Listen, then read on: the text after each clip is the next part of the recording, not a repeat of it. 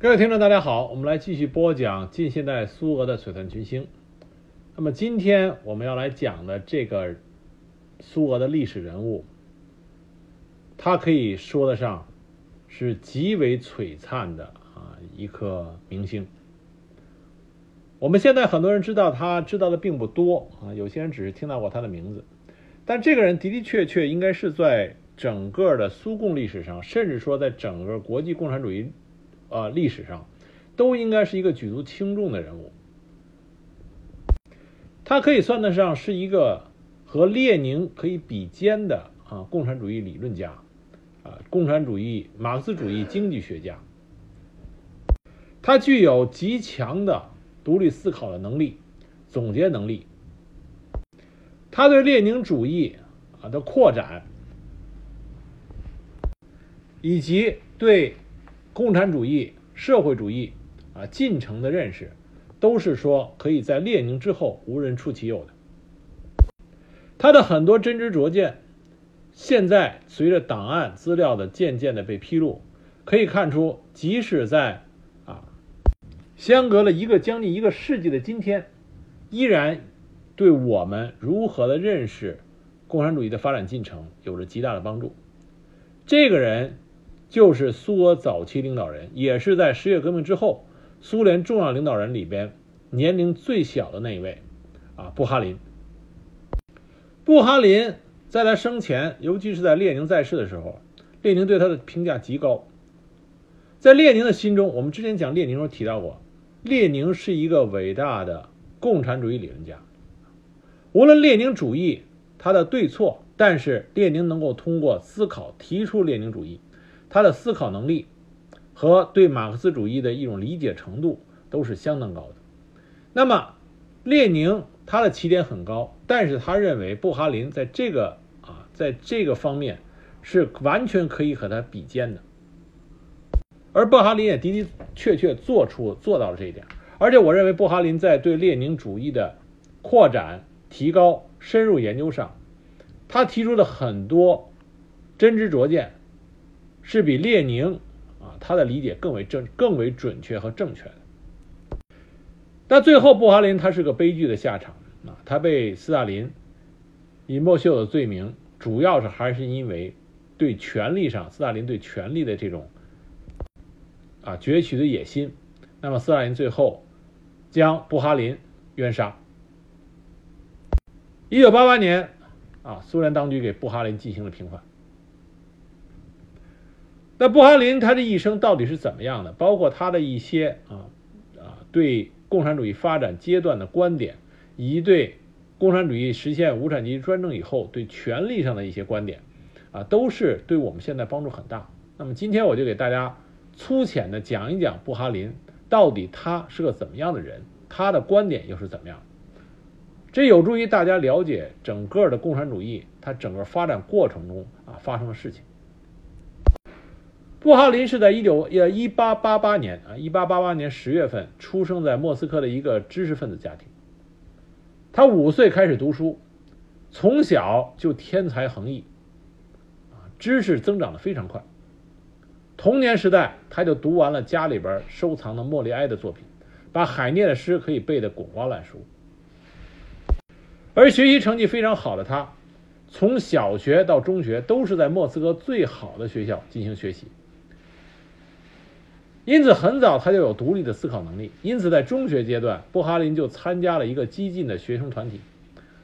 受到革命民主主义思想影响颇多。很快，他就转向了马克思主义。一九零五年，这个时候布哈林只有十七岁，他已经和俄国社会民主工党建立了联系，成为学生运动中的活跃分子。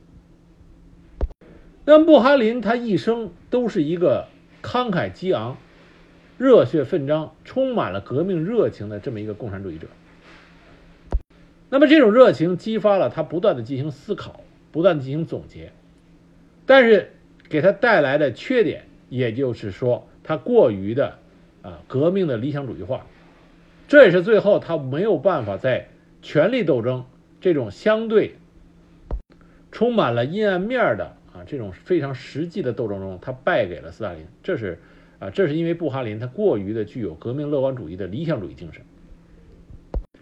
但是正因为布哈林具有啊空前高涨的这种革命热情，他在中学时时期经常参加革呃革命者的集会。一九零六年，在一九零五年这个起义，当时俄罗斯革命失败的啊反革命恐怖年代，一九零六年，他加入了布尔什维克党。从他加入布尔什维克的这一天起，他就积极的在青年之中，因为他本身就是一个青年，他在青年之中迅速开展了行之有效的工作。他在一九零七年在莫斯科。主持和召开了社会民主党学生组织全国代表大会，采取和布尔什维克党统一的纲领和策略。他还领导了工人的罢工斗争。一九零七年秋，他考取了莫斯科大学法律系，但实际上他经常很少去教室里上学，更多的是用极大的革命热情从事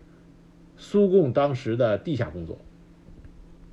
那么，从一九零九年到一九一零年，他多次被捕，并且被流放。后来，他从流放地逃到了德国的汉诺威，开始了他职业革命家的生活。那么，一九一二年，波哈林移居维也纳，啊，这个时候，他除了继续的从事啊在国外的指导俄罗斯革命运动的这些具体工作以外，他还大量的研究了，因为他当时身居啊维也纳啊维也纳。也就是因为维也纳实际上就是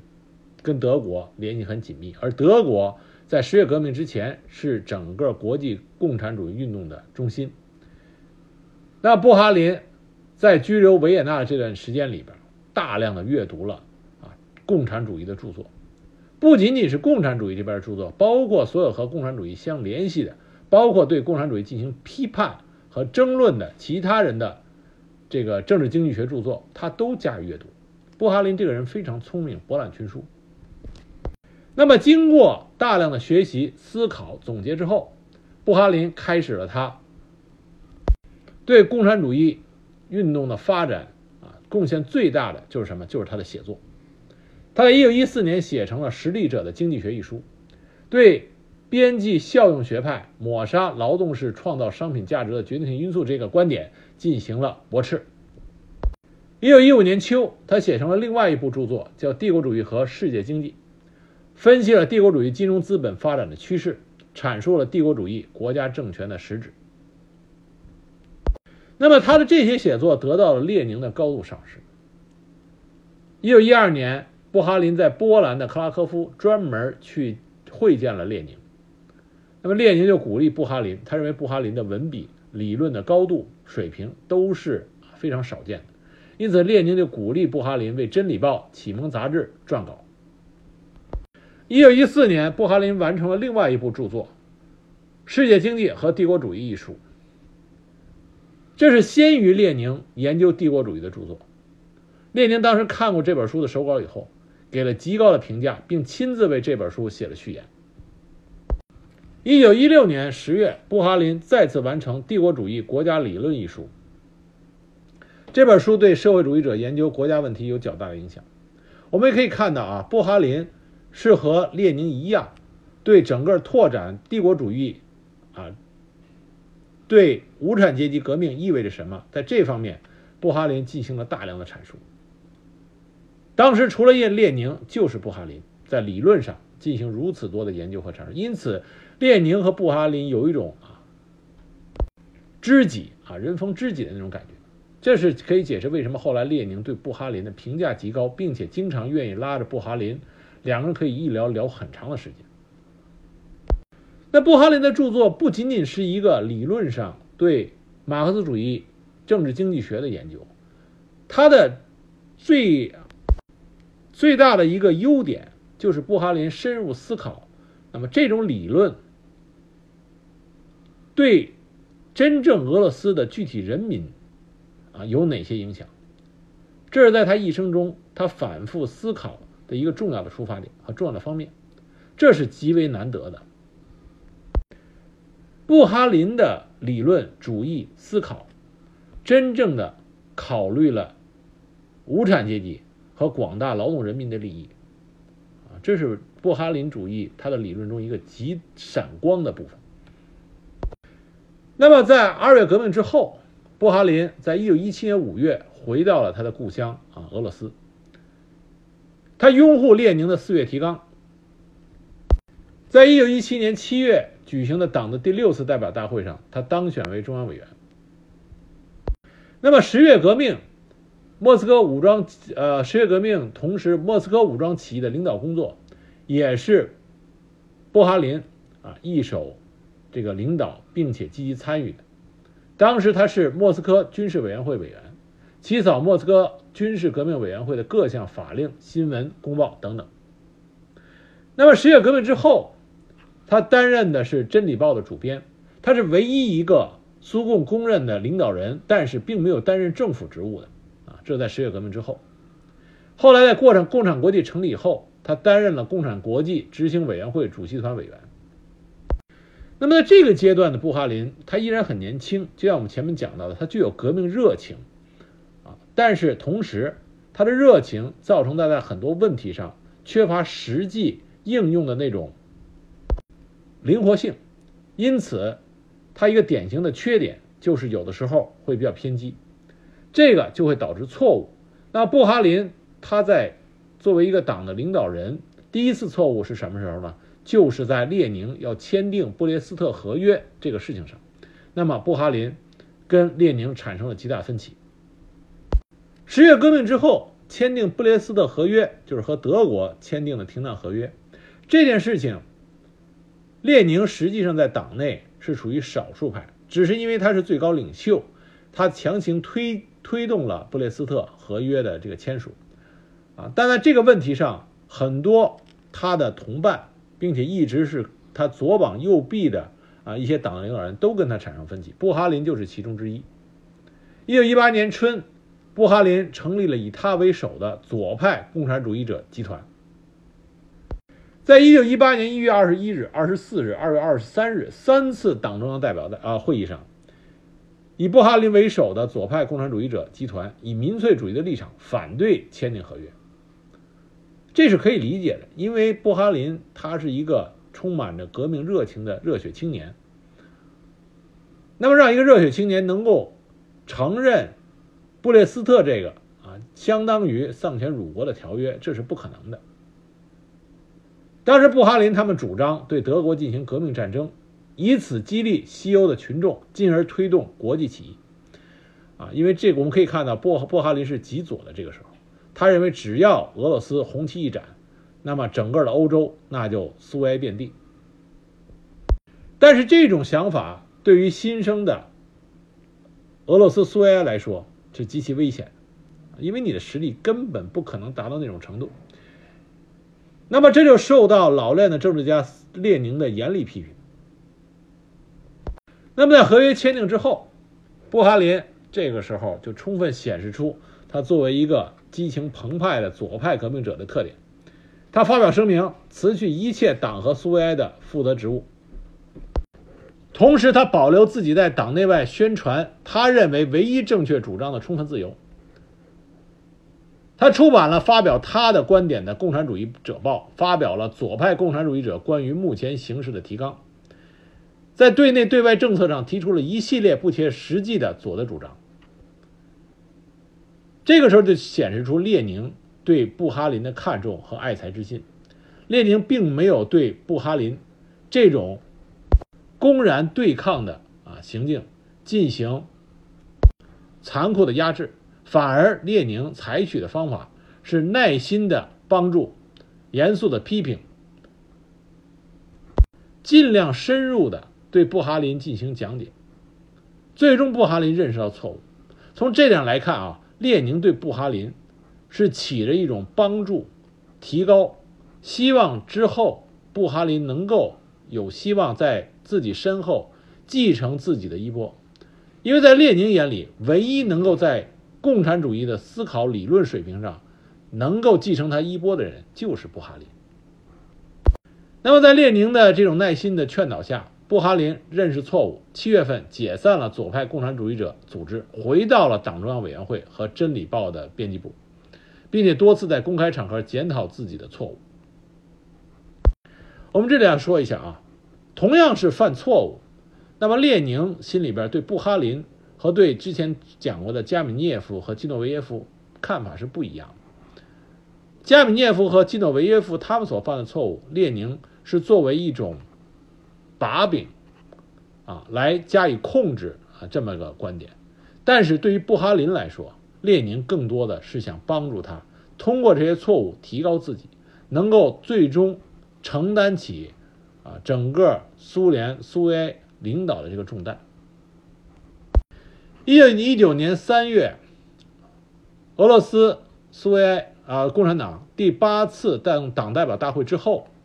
布哈林当选为党中央政治局候补委员。那么在理论研究方面，他和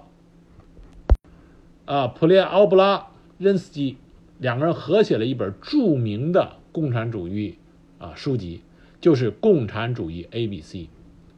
这本书通俗和较全面地阐述了科学共产主义的基本原理。大家请记住，《共产主义 A B C》是由布哈林撰写的。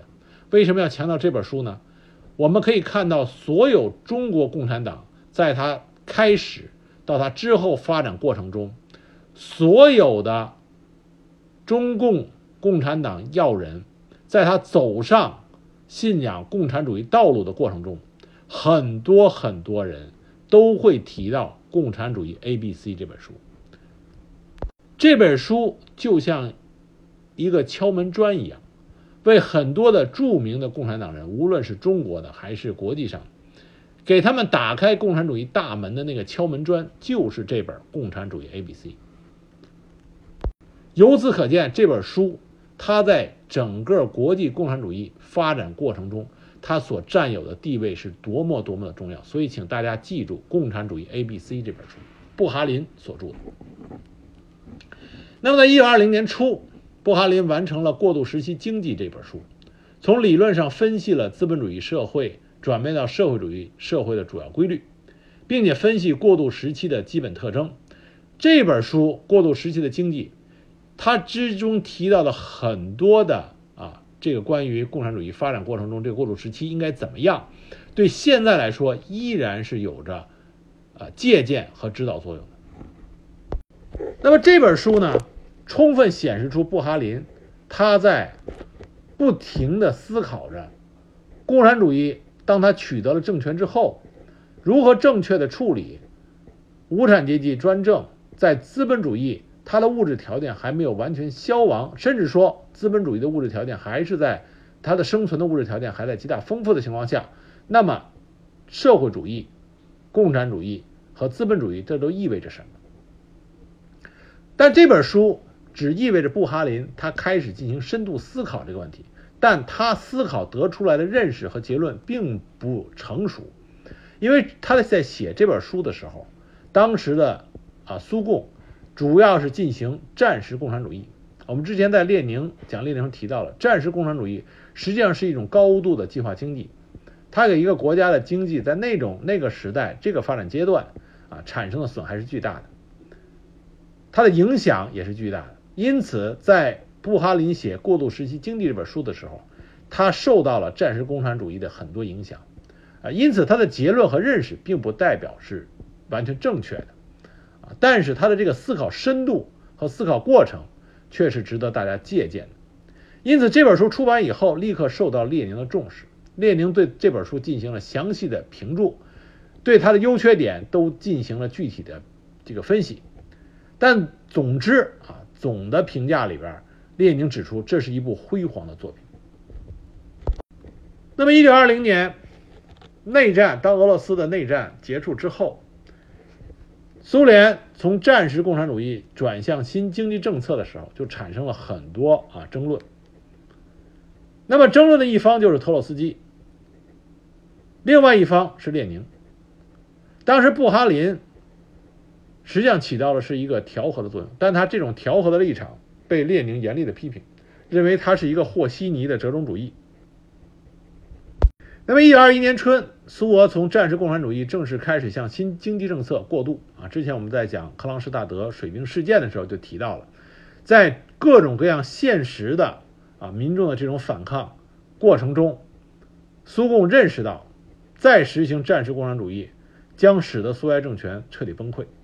因此，新经济政策是必然要走的、要采纳的新的治理整个俄罗斯的这个必必要的这个手段。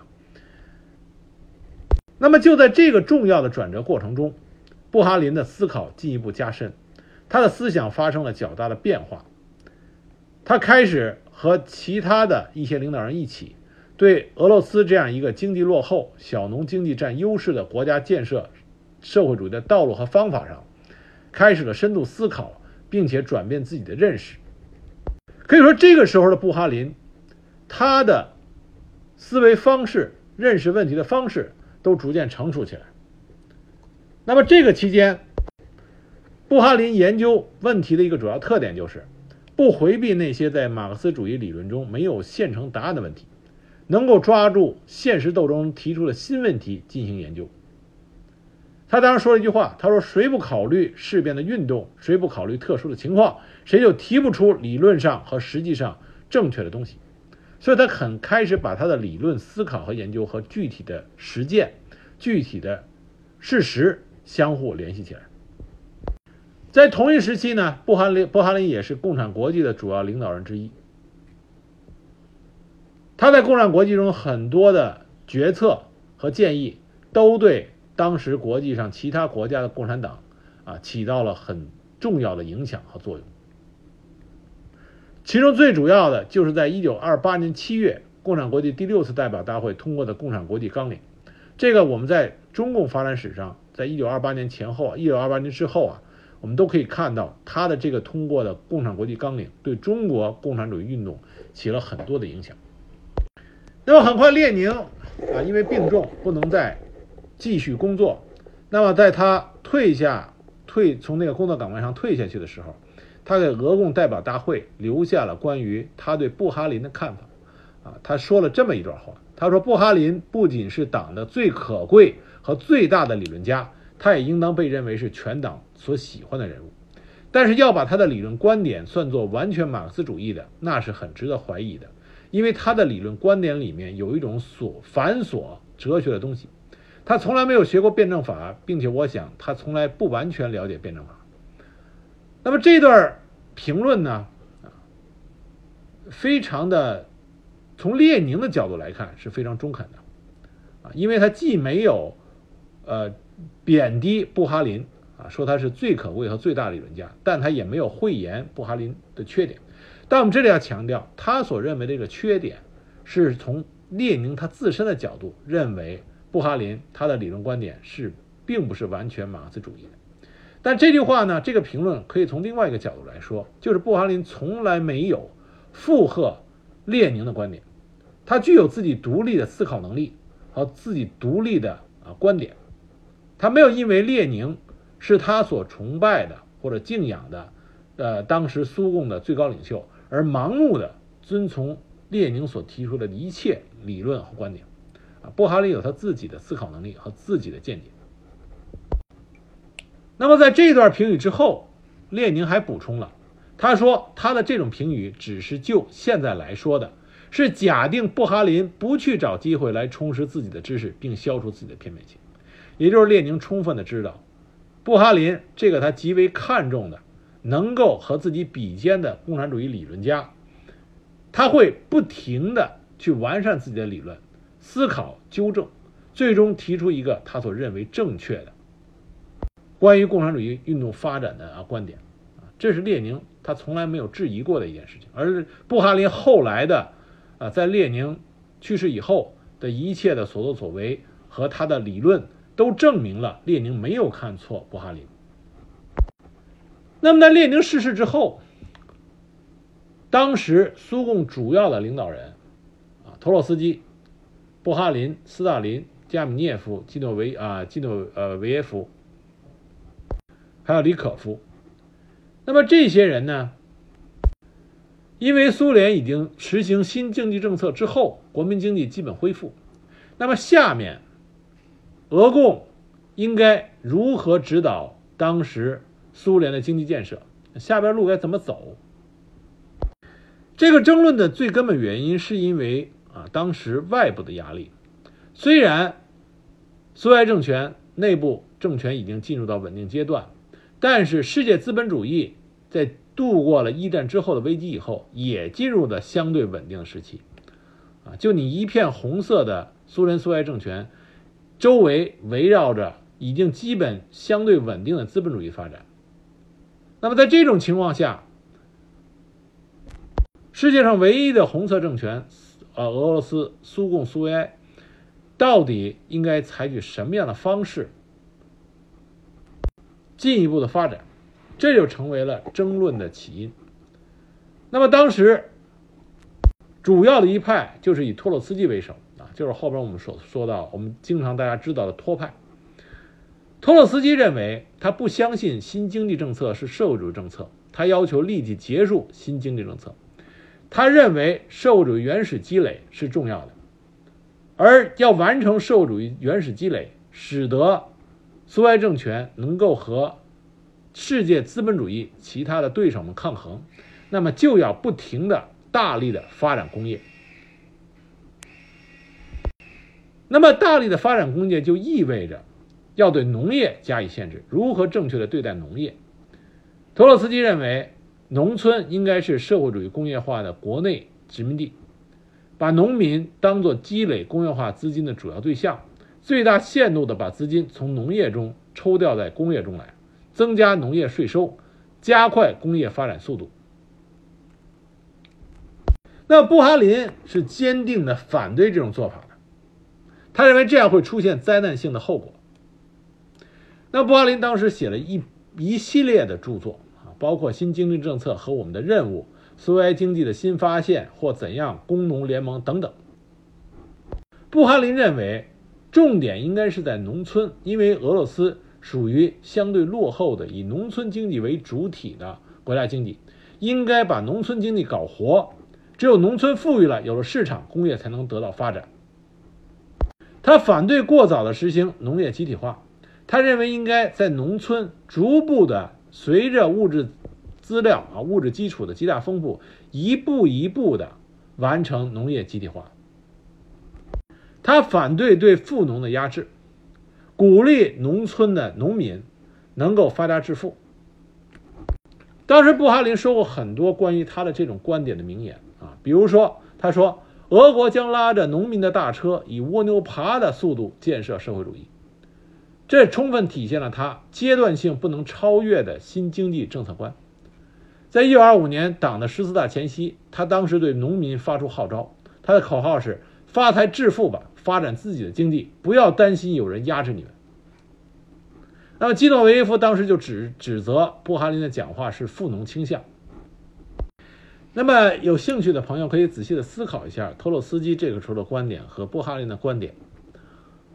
那布哈林的观点从某种程度上和我们一九七九年开始在农村实行改革开放那个时候的观点是一致的，有很大的相相近的地方。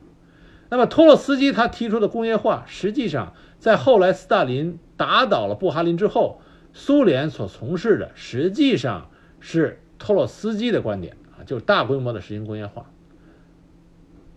那么也就是说，布哈林在半个世纪之前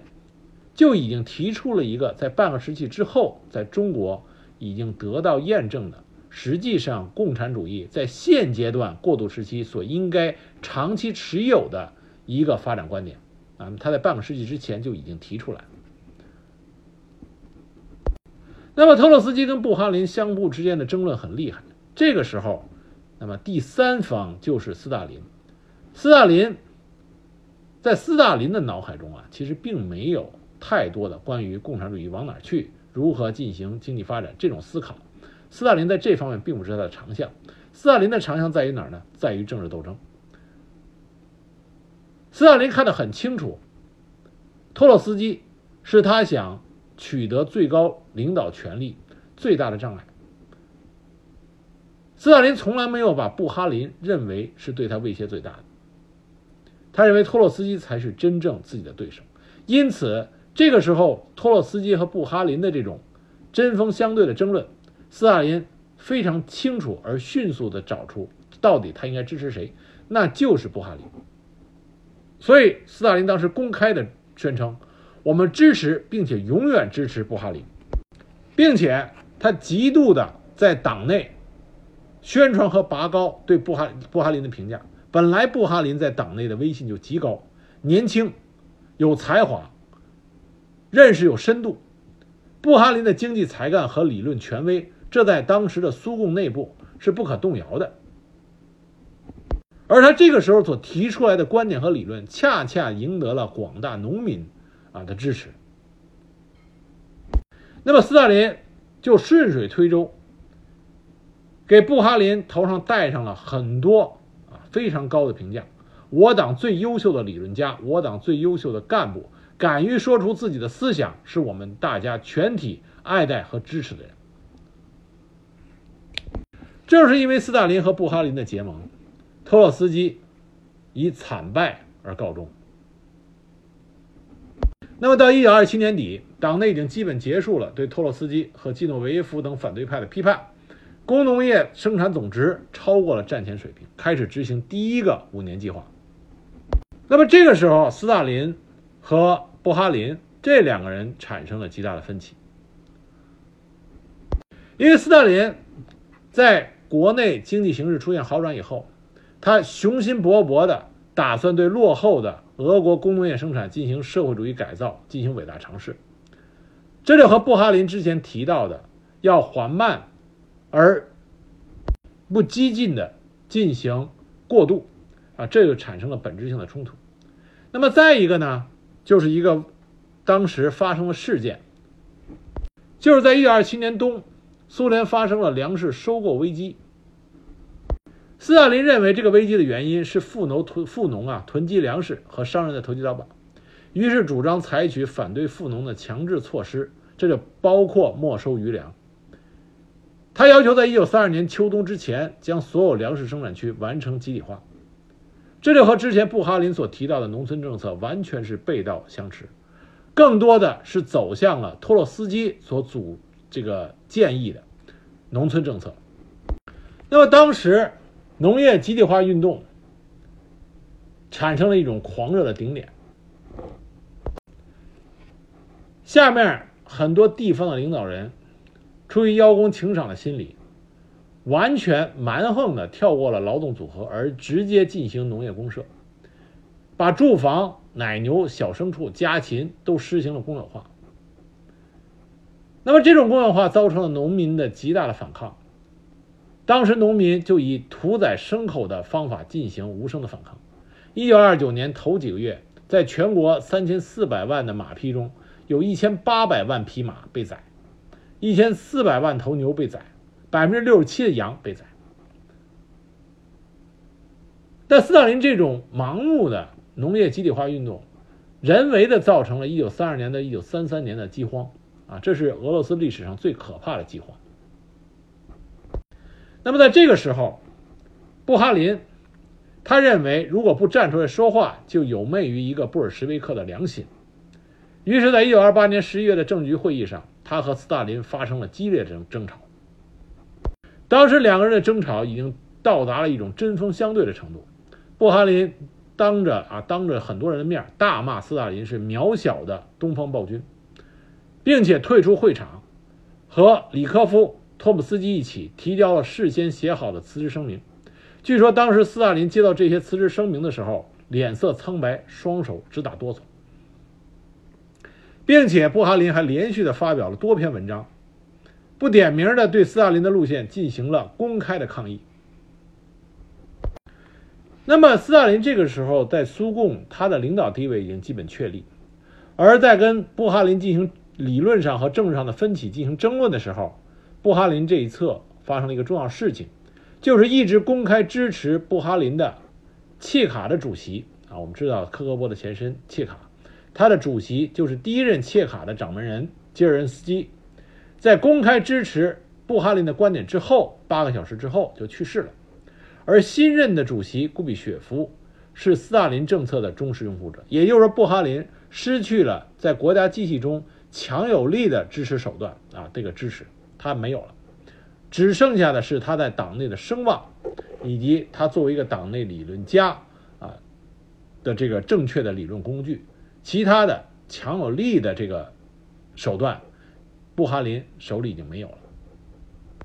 这种情况下，斯大林就把他们政治、经济、政治这上的争论上升为一个政治斗争。一九二八年四月，在联共中央和中央监委联席会上，斯大林开始不点名的批评布哈林，说他是恢复富农经济，离开了列宁主义，投奔到了工人阶级的敌人方面去了。但是布哈林坚持自己的观点啊，这是布哈林的优点。他一旦认为自己是正确的，绝不会是因为斯大林是最高领导人就附和斯大林。布哈林坚决地坚定着自己认为正确的观点。他在一系列的政治局会议和中央全会上指责斯大林的政策是恢复军事共产主义，是对农民实行军事上的封建剥削，必然会导致农业生产的衰退。他的这些公开的指责，让斯大林恼羞成怒。在一九二九年四月召开的中央和中央监委的全会上，斯大林发出了长篇发言，全面而广泛的批评了波哈林、里科夫和托姆斯基集团。他组织政治局通过了撤销布哈林在《共产国际》和《真理报》职务的决定，保留了政治局委员，这就相当于给布哈林一个警告。但是布哈林仍然是执迷不悟，用他自己的话说，就是决定带着他的花岗岩的头脑去见上帝。那么他和里科夫和托姆斯基一起发表声明，宣布坚持自己的观点。最终，在一九二九年十一月份的中央全会上，全会作出决议，撤销右倾分子的领导者布哈林政治局委员的职务。那么，随着布哈林跟斯大林两个人的这种斗争越来越尖锐，这个时候不再是说谁对谁错，谁正确谁不正确的一种争论，这个时候要看的已经变成了权力的斗争。那么，在权力斗争上，这是一个彻彻底底的由理论争论变成了政治上的啊这种斗争。这时候比拼的就是政治手腕。但是布哈林恰恰在政治手腕。和政治智商上是比较幼稚的，他犯了一个极其严重的错误，就是他秘密约见了加米涅夫，这个之前被打倒的啊斯大林的对手。在和加米涅夫见面的时候，他对斯大林的路线进行了强烈的抨击，可是这番话却被加米涅夫做了记录，啊转交给了斯大林。那么斯大林就认为布哈林不再是可以争取的对象。因此，就对布哈林进行了毫不留情的进一步的打击。他定性了布哈林集团，认为布哈林集团是反对党的，认为布哈林集团提出了一个右倾机会主义的投降主义政纲，企图和托洛斯基分子拼凑反党的联盟。那么，他的这些指控，布哈林并没有屈服。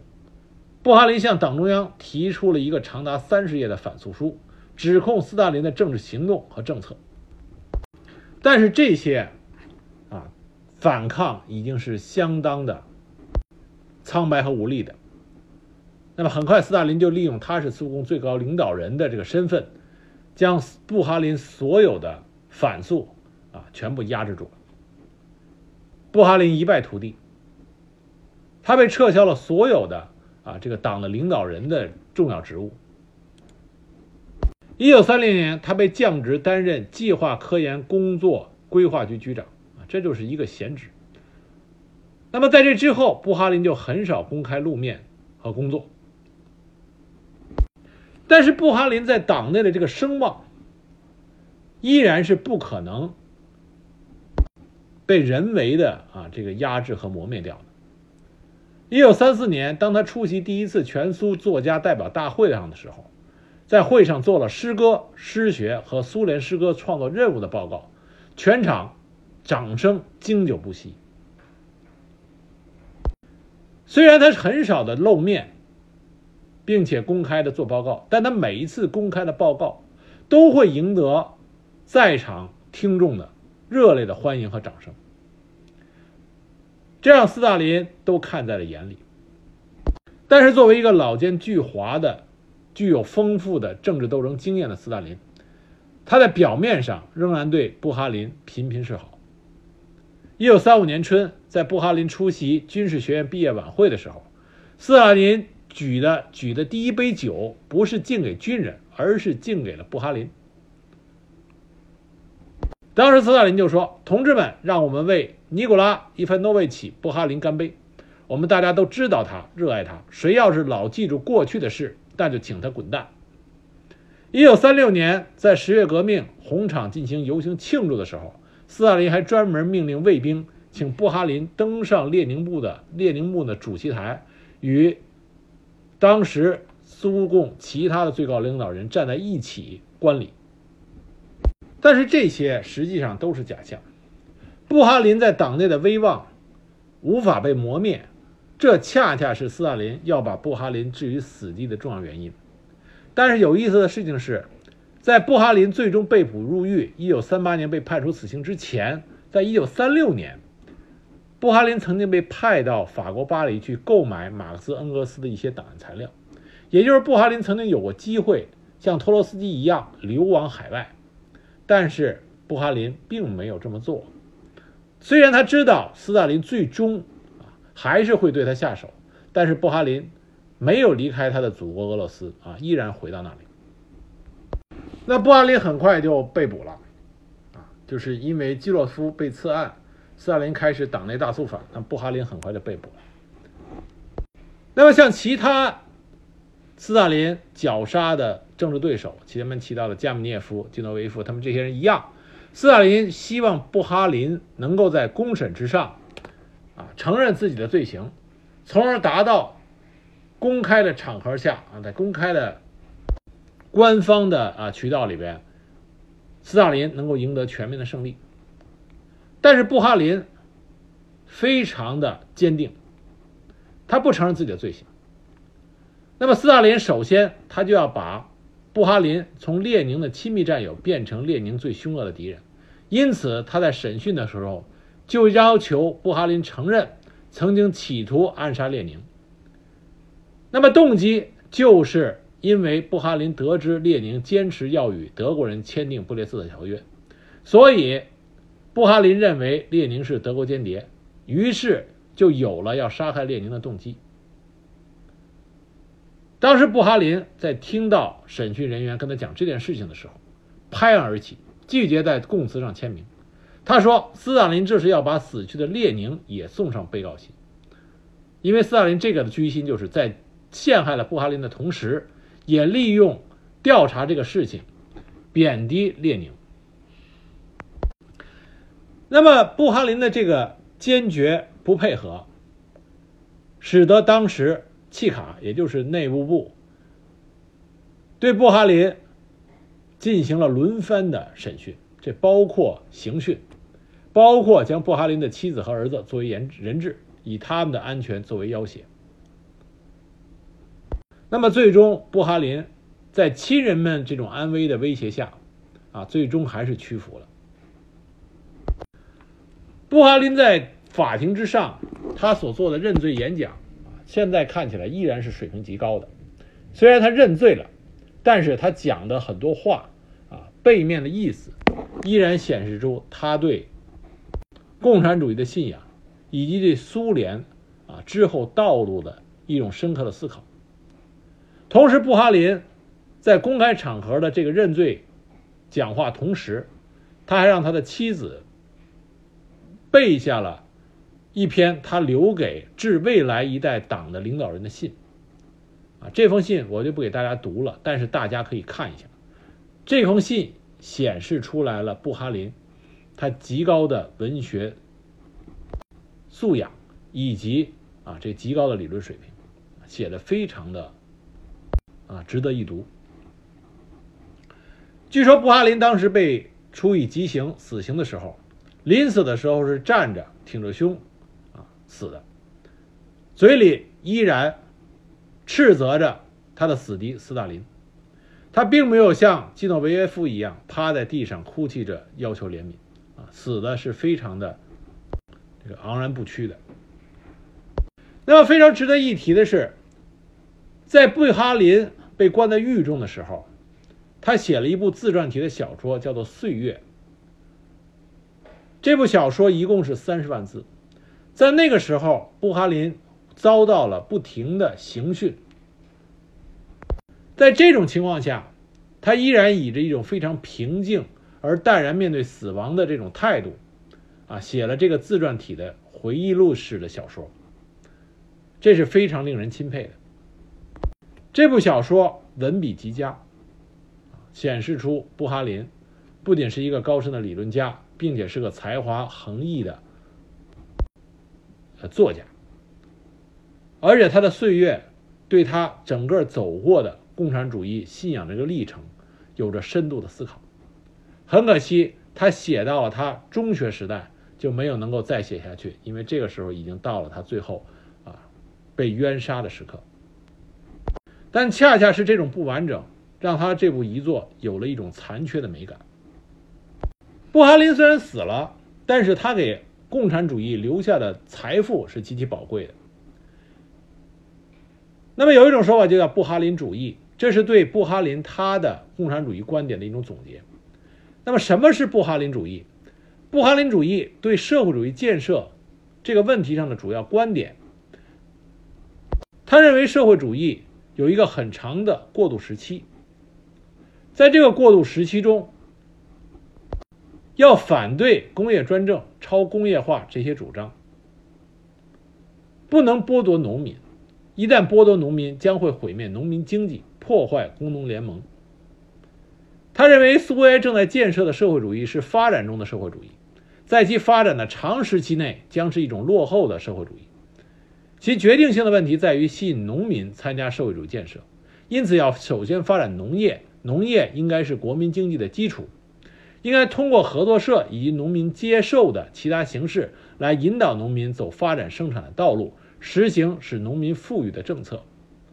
反对用暴力镇压资产阶级，主张主要通过无产阶级与资产阶级在经济领域的阶级斗争来排挤资产阶级。这种斗争有时候会激化，但总的趋势应该是缓和的。他认为，在无产阶级政权条件下，社会可以和平地常入社会主义。富农经济也可能和平地常入社会主义经济体系，可以用经济手段允许富农加入合作社，将之纳入社会主义轨道，为社会主义经济建设服务。那么总的来说，布哈林他认为，社会主义在一个比较长的过渡时期内，应该采取一种缓和的、包容性比较强的、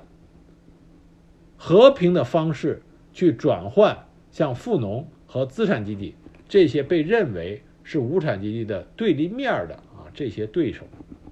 而不是采取一种激进的、强制性的啊，并且具有破坏性的这种强力镇压手段。我们可以看出来啊，布哈林他的这个理论观点和我们之前提到过，在德国那边提到过的波恩斯坦的修正主义，那么有很多地方是类似的，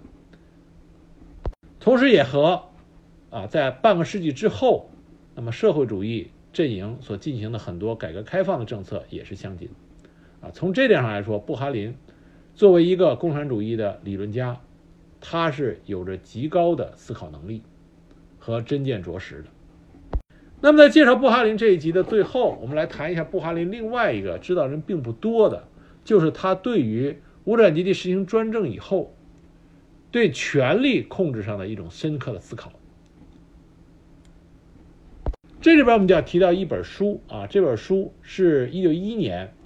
德国社会学家以及前社会民主党人罗伯特·米歇尔斯他写过的，根据他多年参与社会主义运动的经历以及对各国社会主义运动的考察，写了一本书，叫做《寡头统治铁律》。那这本书主要是来剖析在民主制度中的功能失调以及由此出现的寡头政治。这本书写在一九一一年，但是如果现在来回头看的话，他很多的观点啊，可以用来解释像希特勒、斯大林啊这些著名的寡头统治产生的一个内在原因。他书里边有一些经典的论点啊，比如说民主之所以堕落为寡头政治，是因为其中就拥有寡头政治的内核。他提出了，比如说大规模组织给予公职人员近于权力近乎垄断的地位。大众无能力参与政治决策进程，因为他们渴望强力领袖。那么这本书里的很多观点，我就不一一给大家论述了。大家有兴趣的朋友可以去找着这本书看一下。那么他的很多观点其实是很有市场的，啊，因为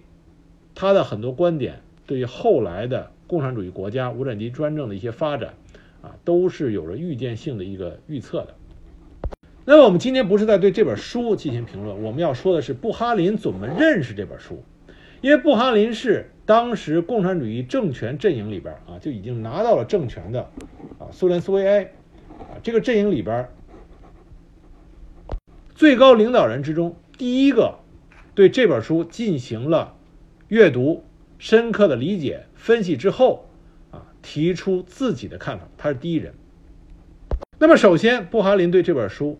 啊，进行了极高的评价，认为这是一本很有意思的书，但是他对这本书中的一些观点，啊，他进行了回复，啊，不能叫驳斥，而且是回复。那么他的回复，我觉得是非常啊，我非常愿意跟大家分享一下，因为我认为布哈林的回复，啊，是可以看出来他这个人的思考能力、逻辑能力，啊，以及理论水平的高度，这都是啊令人极为佩服的。那么他其中一个回复是针对于米歇尔斯所说的无能的大众无法参加政治上的啊这个决策，因而需要强力领袖的出现。那么布哈林的回复这么说的，他说米歇尔斯所说的无能的大众将不复存在，因为这种无能状态并不是每一个政治系统中大众的必然特征，而是特定的经济和技术条件带来的结果，是特定文化背景和教育条件的真实反映。在未来社会，有组织才能的人将会源源不断的涌现，统治集团的封闭性将因此遭到动摇。啊，我觉得这个是布哈林他的一个极度的前瞻性的思考。他认为，你所说的这种寡头统治所能产生的大众土壤，随着人类文明的发展和大众素质的提高，它将失去产生寡头政治的啊这个有效土壤。那布哈林的这种看法是完全正确的。从一个社会发展的观点来说，文明发展观点来说，啊，人类社会永远不会停滞不前，文人类大众的文明程度是在不停的向前滚动的，啊，这是任何人都阻挡不了的。那么在这种情况下，人类的随着人类文明普通大众的素质的提高，那么社会形态包括啊制度、政治制度，它都会必然有一个向前的一个自我的前进的过程。那么另外一个就关于。啊，这个书里边提到的新的寡头制呃寡头啊政治的诞生，对一个新的统治阶级，一个寡头的啊统治阶级的诞生，他有布哈林有他的判断。那但是布哈林的他的回复呢，具有一定的矛盾性啊，因为他先说，他说统治阶级以该事实为特征，它具有对生产资料的垄断，或至少是对一个确定的阶级制造中制度中最重要的生产资料的垄断。如果一个群体的人是统治阶级，那么这意味着这个群体拥有国有化生产资料的所有权。换言之，在考茨基看来，接下来就是如政治局，尤其是我自己（括号我可怜的灵魂），成为大规模工业总体的拥有者和剥削者，即金融资本主义寡头，一句话独占其利润的新的百万富翁们。所以这段话来说呢，布哈林承认，当取得了无产阶级专政之后。那么，无产阶级战争中担任统治的这个精英阶层，有可能成为一个新的独占其利润的百万富翁。但是他接着又说，如果布尔什维克不是一个阶级，那么这意味着他们代表某些阶级的利益。这个阶级不是大土地所有者，也不是那种资本家阶级，这个阶级不是农民，也不是知识分子。那么还有什么？只有无产阶级。所以说，他第二段话呢？他前面一段话承认了有可能会产生一个新的统治阶级，但是第二段话他不承认这个统治阶级啊是类似于资产阶级或者说是寡头金融统治阶级这种资本主义产物。他认为啊，即使产生一种寡头的统治阶级，依然代表的是无产阶级。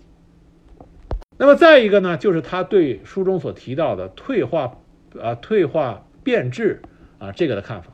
他认为退化变质的趋势，即以一种阶级胚芽形式出现的统治阶级的鏖流，将难以避免。